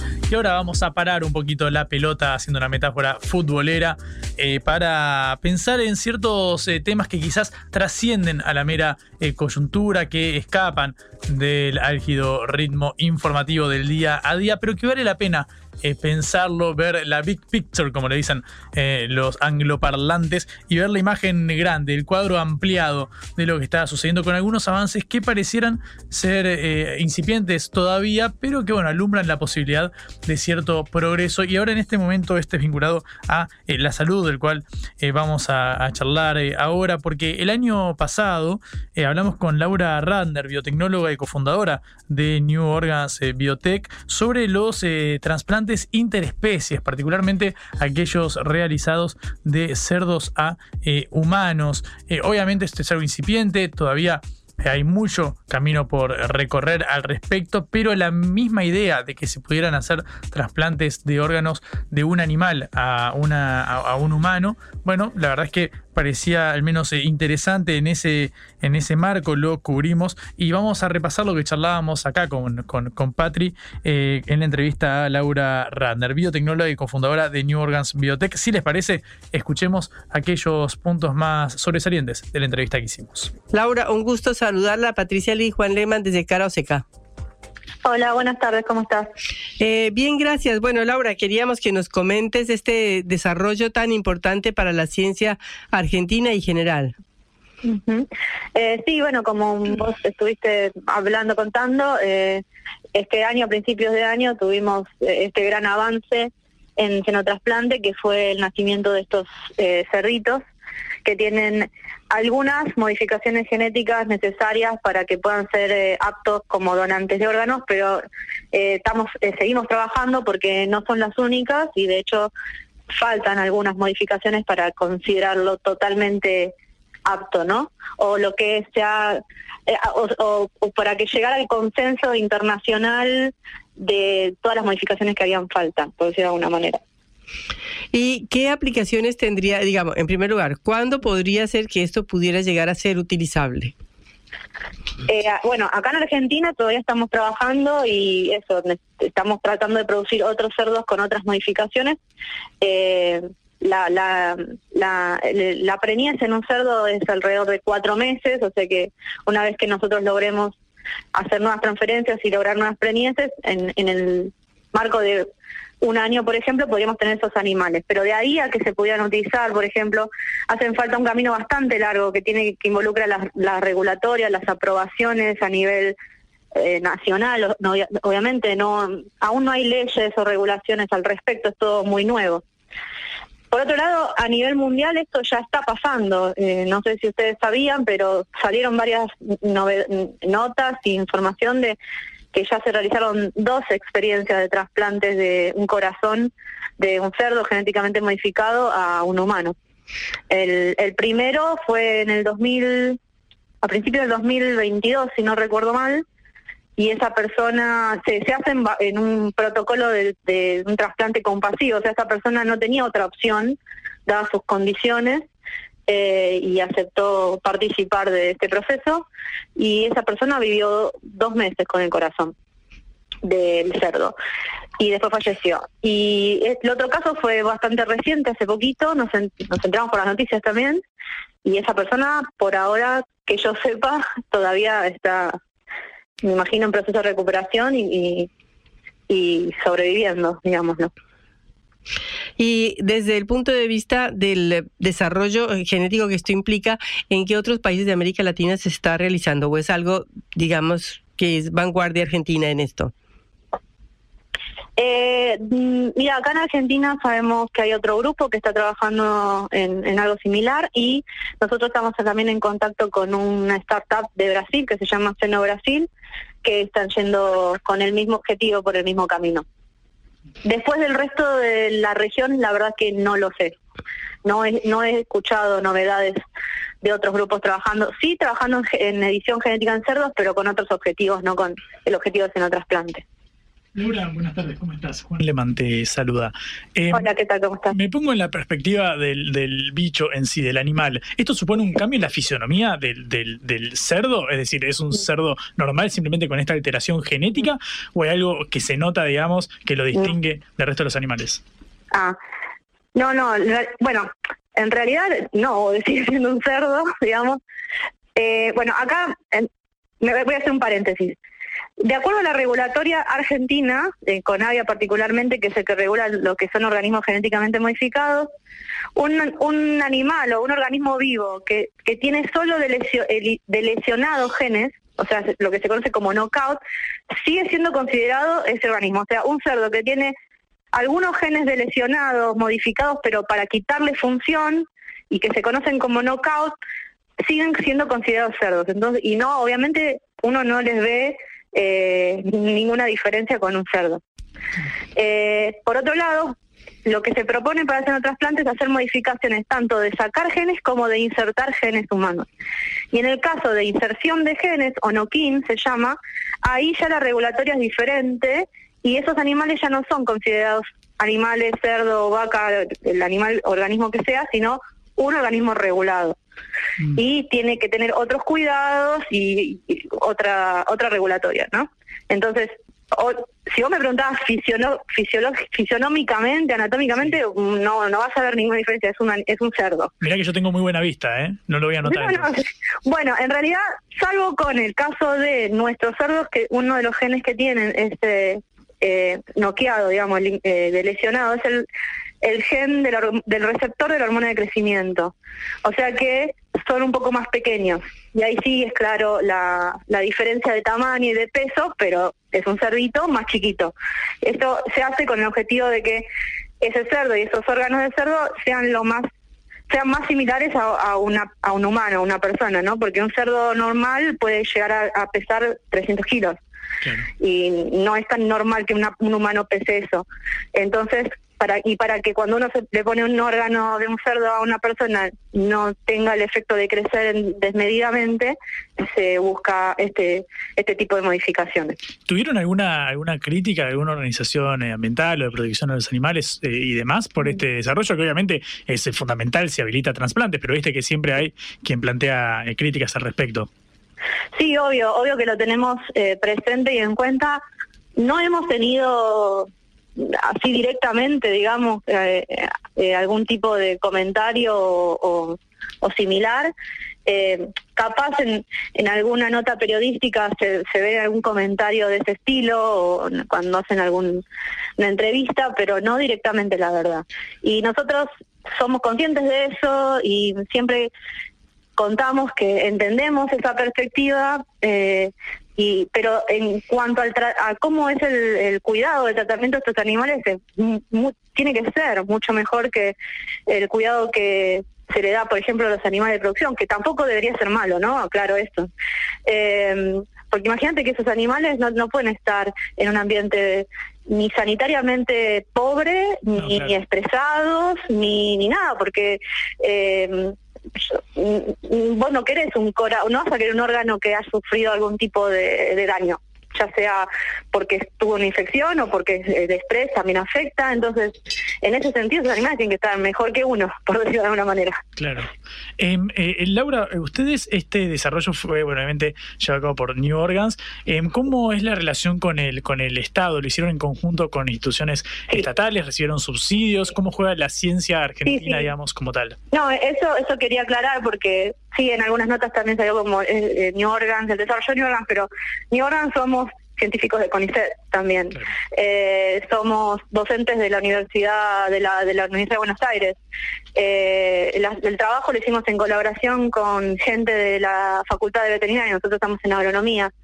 Eh, y con INTA Pergamino, por ejemplo. Es un conjunto de gente bastante importante. La mayoría estamos trabajando eso o en universidades públicas o en, en, institutos como el CONICET. y bueno, eh, este tipo de proyectos y el, objetivo que logramos, eh, que estuvo buenísimo, pero es para seguir trabajando, es un claro ejemplo de cómo cuando, cuando se trabaja en conjunto público y privado se logran cosas. Porque nosotros teníamos capaz la, la, gente capacitada o incluso nos terminamos de capacitar, pero eso también fue gracias a la inversión que logramos eh, y a través de la empresa, ¿no? Eh, si no, no hubiéramos podido capaz llegar a donde llegamos y, seguir laburando como estamos haciendo ahora. Entonces, siempre digo que está bueno mostrarlo y que no, no podría hacerse uno sin el otro. Laura, muchísimas gracias por estos minutos en Cara Oseca y felicitaciones por estos avances. Bueno, muchísimas gracias por la invitación. Hasta luego. Era Laura Radner, biotecnóloga y cofundadora de New Organs. Cara o seca. Te contamos lo que otros callan.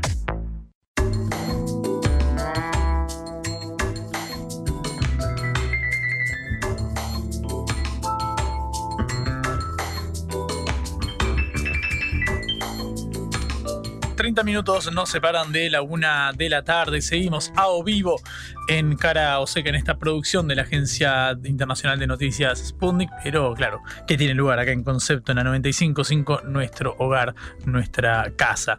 Eh, vamos a una cortita del ámbito internacional porque se fugó de la cárcel el criminal más eh, peligroso de Ecuador. Fito es su apodo, es el líder de los Choneros, un cártel de eh, narcotráfico que llevaba 12 años en prisión. José Adolfo Macías Villamar, alias eh, Fito, se escapó de la cárcel de eh, Guayaquil. 15 horas después reconocieron las autoridades del establecimiento que se había eh, fugado el líder de esta banda delictiva Los eh, Choneros. Dicen que es el brazo operativo del cartel eh, mexicano de Sinaloa. Bueno, lo confirmó el comandante de la policía César Zapata. Bueno, atención porque en Ecuador viene una noticia del punto de vista policial con la fuga de Fito, el líder de los Choneros vinculado al narcotráfico. Hace unos días hablábamos con Ecuador sobre las, la situación en materia de seguridad allí. Bueno, ahora llega esta noticia, hay que atenderla por supuesto y a eso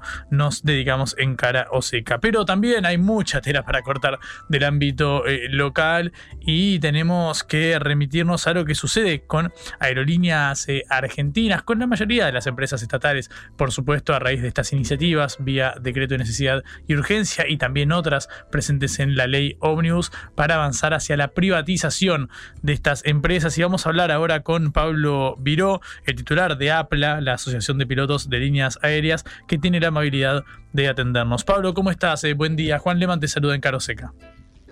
Hola, ¿qué tal? Buen día. Buen día. Em, Pablo, quiero preguntarte por eh, tu primera lectura en torno a todas estas eh, iniciativas tendientes a la privatización de esta, de esta empresa de, aerolíneas, la aerolínea de bandera argentina y el resto de las políticas desenvueltas por Javier Milei. Este, el, saqueo del Estado y el vaciamiento no es nuevo en la historia argentina.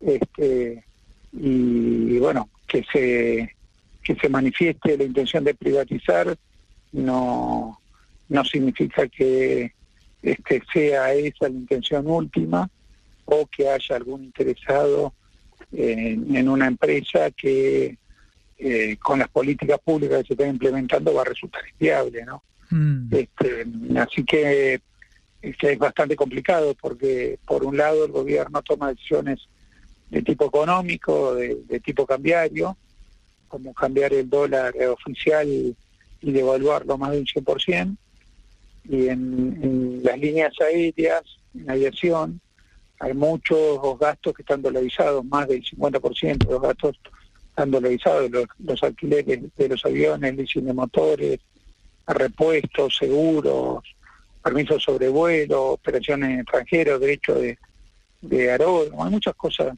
este, un montón de, gastos que están dolarizados, entonces la, compañía se ve obligada a adquirir el dólar este, devaluado más del 100%. Mm. Teniendo la, los índices de ocupación y, utilización de flota que tenía aerolíneas, que están los, el 100% de los vuelos ocupados este, y el 100% de la flota ocupada, no se puede duplicar los ingresos por vía de aumentar la este, la, la frecuencia, su número de asientos ofrecidos, con lo cual lo que hay que hacer es eh, duplicar eh, casi en espejo con el precio del dólar el, el valor de los pasajes. Y eso, en un contexto de crisis económica, hace que las reservas se caigan este, muy, muy por debajo de lo que venía este, ocurriendo durante el 2023 completo y antes. Este, con lo cual, sin entrar en el DNU, ya la situación de la aérea por la decisión política del gobierno de tipo cambiario la complica mucho. Ya al analizar el DNU este, es mucho más grave porque el DNU lo que hace es derogar la ley 19.030, que es la ley de política aérea en la Argentina, que entre otras cosas establece que Aerolíneas es la línea aérea bandera y pone un montón de pautas que deben ser cumplidas por, em, por, el, por la línea aérea bandera y un montón de obligaciones que tiene el Estado Nacional por eh, designar eh, a Aerolíneas Argentinas como el instrumento para llevar adelante su política comercial. Después el DNU también deroga eh, los puntos de la ley de rescatización que obliga eh, a darle los recursos económicos, a financiar la línea de bandera para que cumpla su rol. Eh, también este, pone los dispone los cielos abiertos, este, la, posibilidad de que vengan extranjeros a, ocupar los puestos de trabajo de los argentinos, este, y también cambia cerca un 30% del código aeronáutico, así que este, es bastante complicado el horizonte para, para la Argentina, bastante complicado. Eh, con respecto, eh, Pablo, a la eh, idea de, de que la ha expuesto públicamente, de darle la empresa a sus trabajadores para que la administren, ¿qué opinión te merece eso?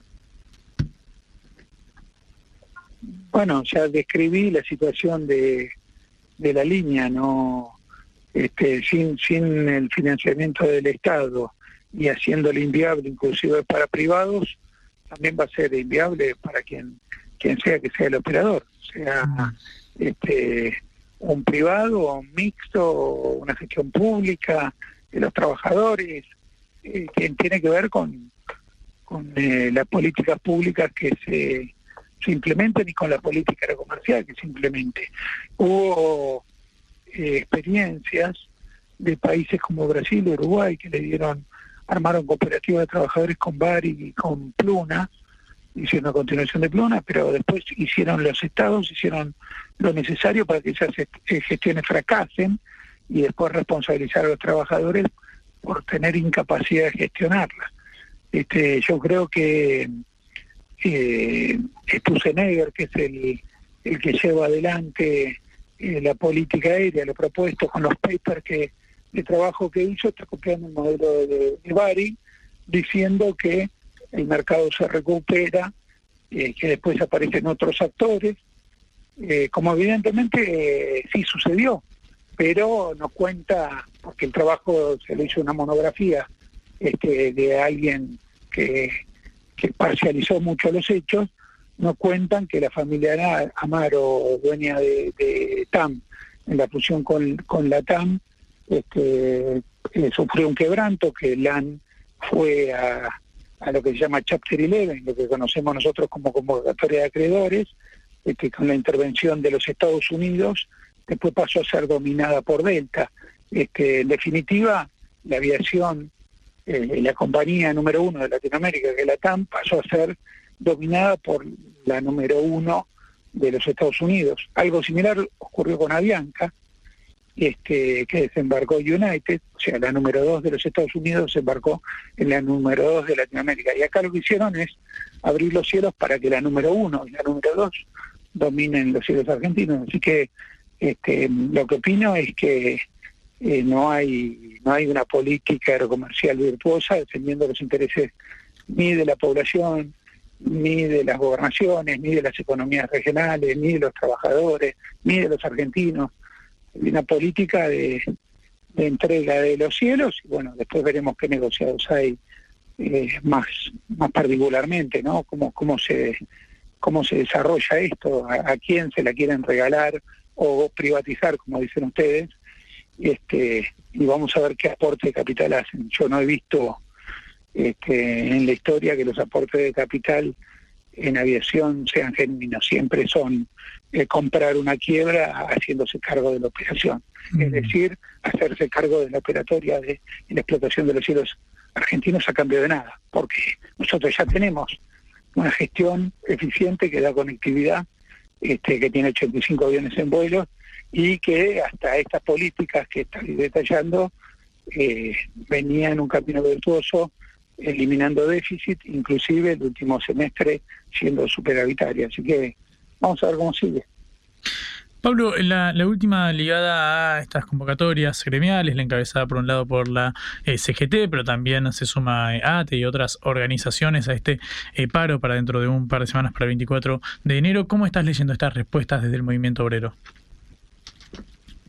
No, no, no. El movimiento obrero está reaccionando este, ante la falta de, de reacción de otras fuerzas vivas de la sociedad el movimiento obrero, que, que, tiene una lectura correcta de lo que está sucediendo en todas las áreas, este, está respondiendo orgánicamente. Primero yendo al, al Poder Judicial con presentaciones eh, judiciales de, amparos y medidas cautelares, pidiendo medidas cautelares y, y después por las causas de fondo y después pidiendo reuniones con los diputados y, y los senadores, los representantes del Poder Legislativo de los partidos políticos y finalmente hay una convocatoria para, para las regionales de la CGT, que, son cerca de 70 organizaciones confederadas que van a venir para, para participar activamente y finalmente la movilización para darle soporte a los legisladores que van a tener que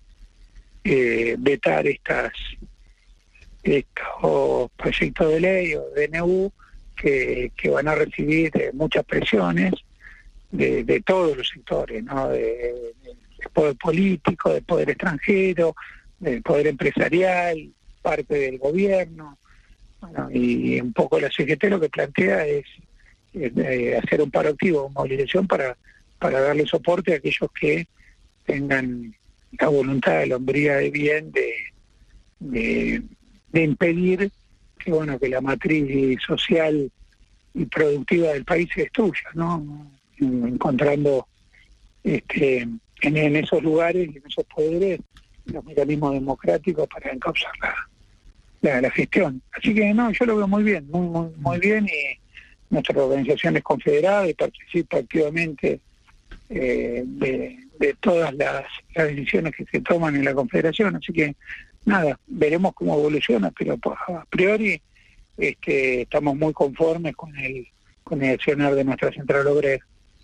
Pablo, muchísimas gracias por este ratito. Te mando un abrazo y te agradezco por tu tiempo. No, no, por nada. Después yo, Era Pablo Viro, el secretario general de APLA, la Asociación de Pilotos de Líneas Aéreas.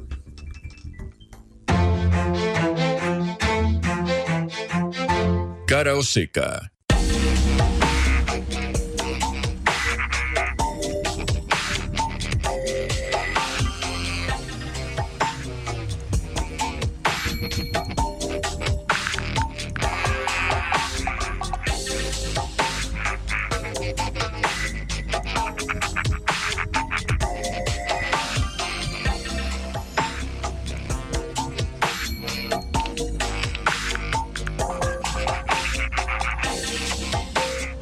Último tramo de cara o seca, nos quedaron varias cosas en el tintero. Una de ellas es escuchar las voces ahora opositoras al gobierno, porque, claro, ya hicimos el repaso de las declaraciones de Martín Menem, el presidente de la Cámara de Diputados, y del propio presidente Javier eh, Milei. Vamos a escuchar la voz de Carolina Lozada, quien fue en su momento candidata a gobernar la provincia de Santa Fe por Juntos eh, por el Cambio. Bueno, perdió la interna contra Maximiliano Puyaro, que terminó imponiéndose en la gobernación y es una legisladora muy cercana a em, Patricia eh, Burrich. Escuchemos lo que decía Carolina Lozada desde Juntos por el Cambio sobre el gobierno de Milei. Mira, nosotros eh, no, no, no, miramos al kirchnerismo a la hora de, pensar en qué votamos, miramos a nuestros valores, a lo que pensamos. Eh, mm. yo no tengo la voluntad de que se caiga, yo tengo la plena voluntad de que este gobierno pueda explayarse y, llevar a cabo su proyecto de gobierno, porque es lo que la gente votó.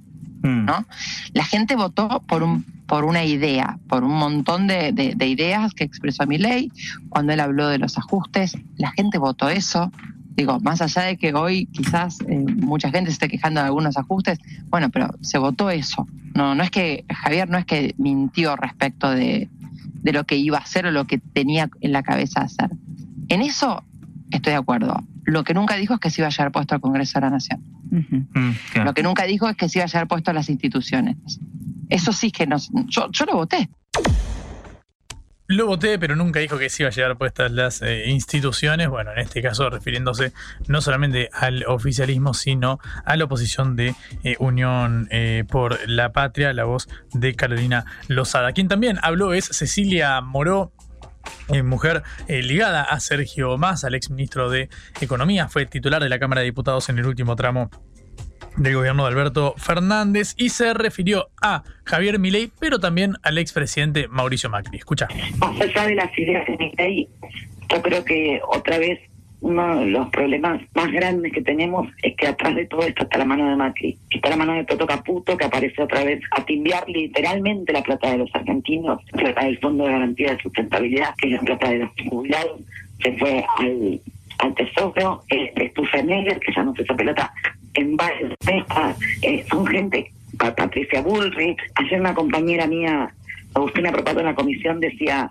desde ayer, que es el primer gobierno de Milei, el segundo gobierno de Macri eh, y el tercero de Menem, ¿no? Así se refería la eh, diputada de Unión eh, por la Patria, quien en otro tramo de la entrevista dijo lo siguiente.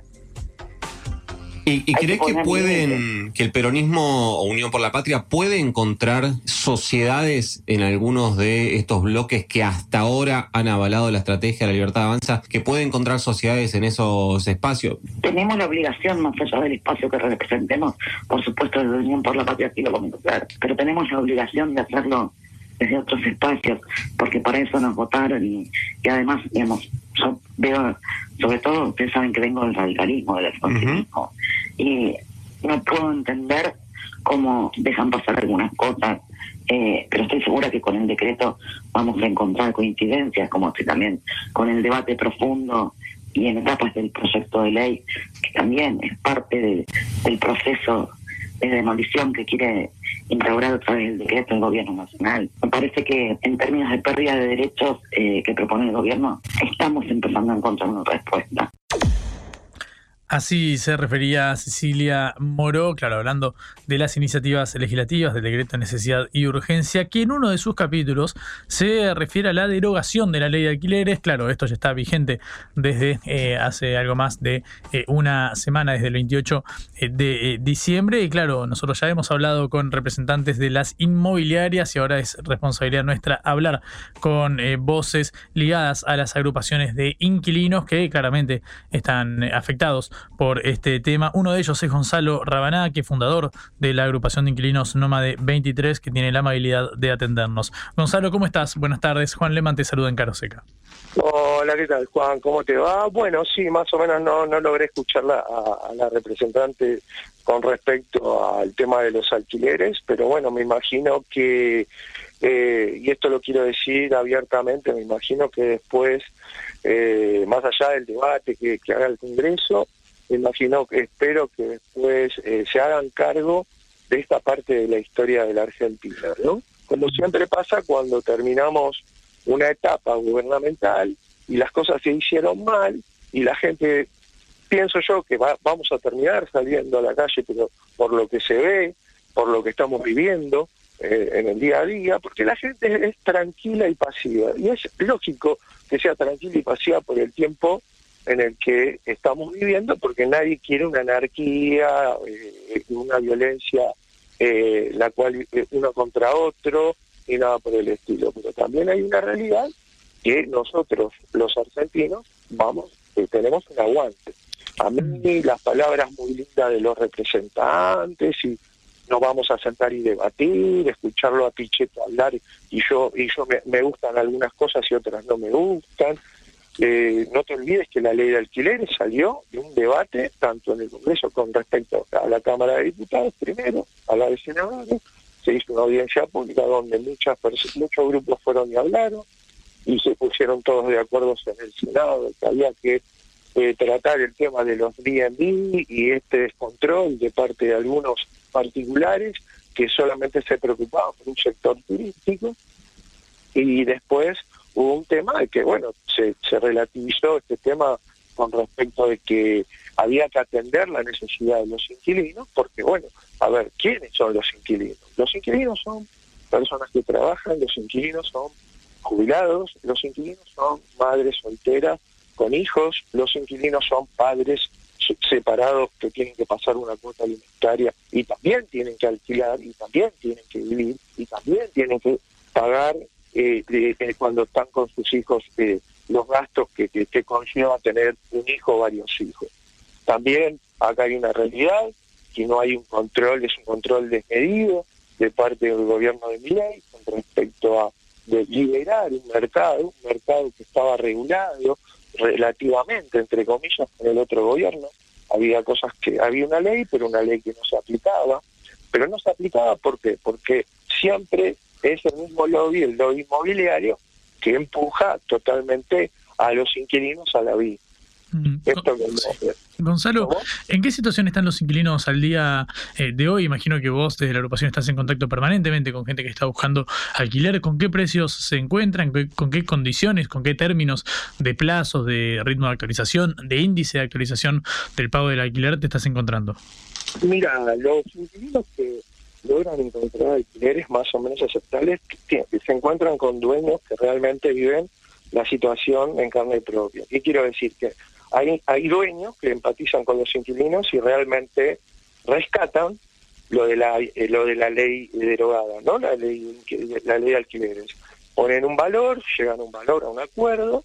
Muchas veces el dueño trata de implementar el valor inflación cada seis meses y el inquilino le dice, mira, si lo hacemos por el valor inflación, eh, al primer año te lo voy a poder pagar y el segundo no lo voy a poder hacer.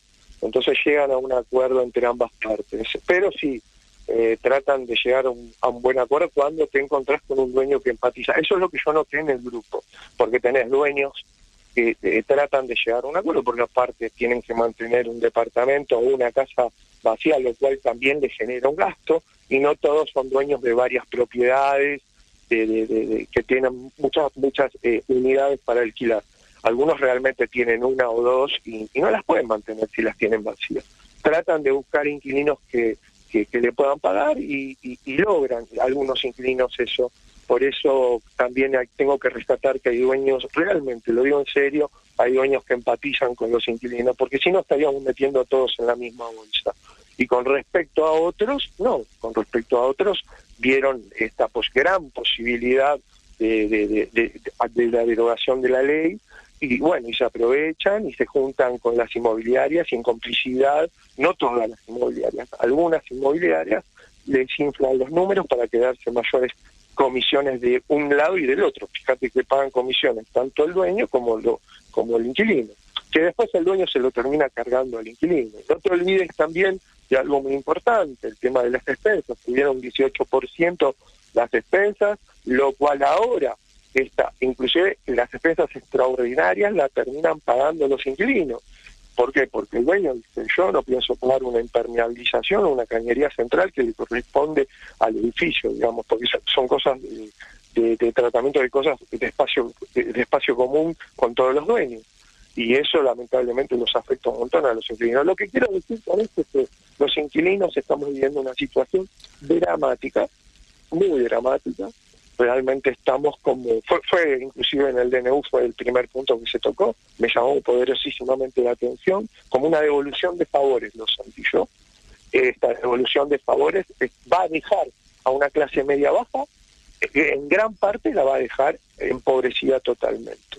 Realmente veo que la situación está, eh, los sueldos están pulverizados, el Consejo del Salario no sé cómo lo va a tratar, confío realmente en los sindicatos, totalmente, apoyo a los sindicatos al mil por mil, porque muchos se podrán quejar de los sindicatos, pero sin sindicatos estamos totalmente exterminados, porque en definitiva cuando un, un empleado tiene un problema, el sindicato mal o bien trata de llegar a un acuerdo con el, con el empleador o con el ejecutivo. Eh, yo creo que la ciudad de Buenos Aires es otro mundo, pero en los demás, en las demás provincias está, está bastante complicado.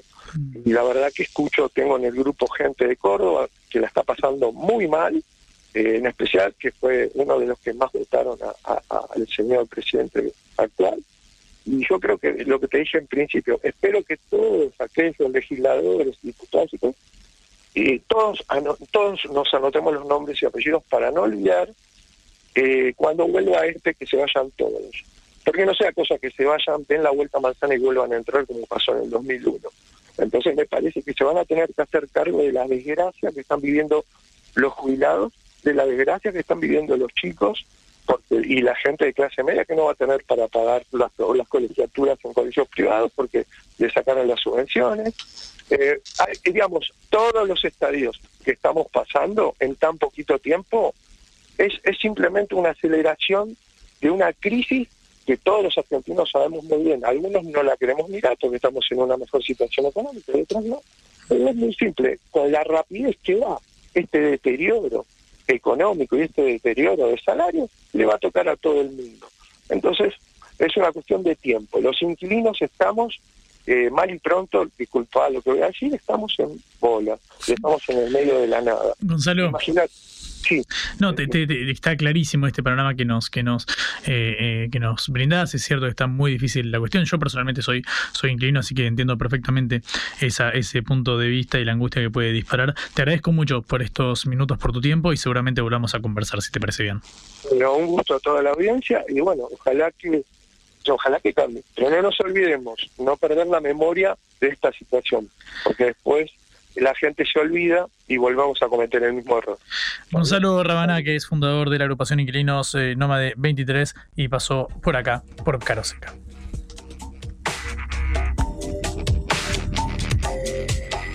Cara o seca. Te contamos lo que otros callan. En el par de minutitos que nos separan de la una de la tarde te doy el dato económico seguramente del día porque se conoció la inflación de la ciudad de Buenos Aires. Eh, recordamos que suele anteceder a la inflación nacional, suele marcar la tendencia, si bien por supuesto puede variar luego lo que informe el INDEC, que será a fines de esta semana, pero según la inflación en la ciudad, perdón, según la ciudad de Buenos Aires, la inflación fue del 21,1%. La inflación de diciembre 21,1%. Eh, eh, bueno, está bastante por debajo de lo que se estipulaba para nivel nacional, que la sitúan más cerca del 25 o 30%.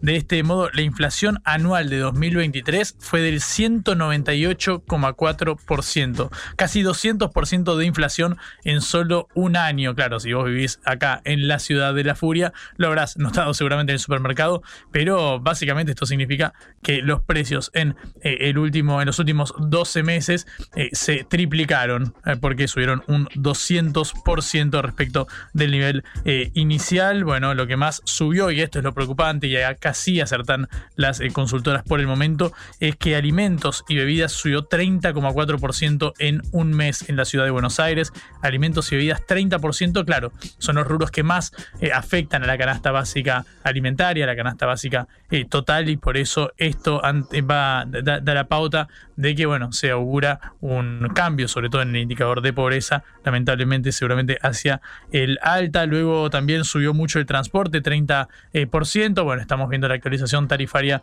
en los eh, servicios de transporte. Restaurantes y hoteles siguió con un 20%, 19,8%.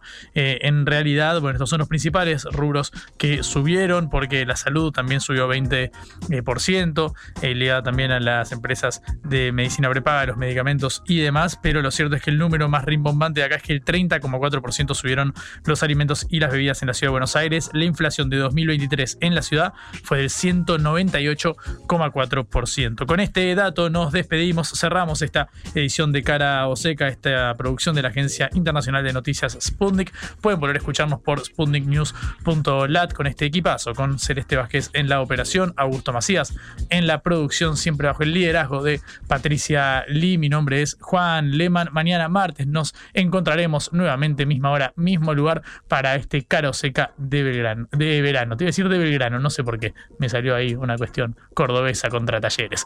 Nos encontramos mañana a las 11 acá para otra edición. Que tengan linda tarde. Chau. Vamos a hablar clarito. La guerra contra las drogas ha fracasado. Se ha producido un genocidio en mi continente. Tenemos nosotros que plantar una sola voz, sola voz y que América Latina, el Caribe le diga a los Estados Unidos de Norteamérica, no más golpito.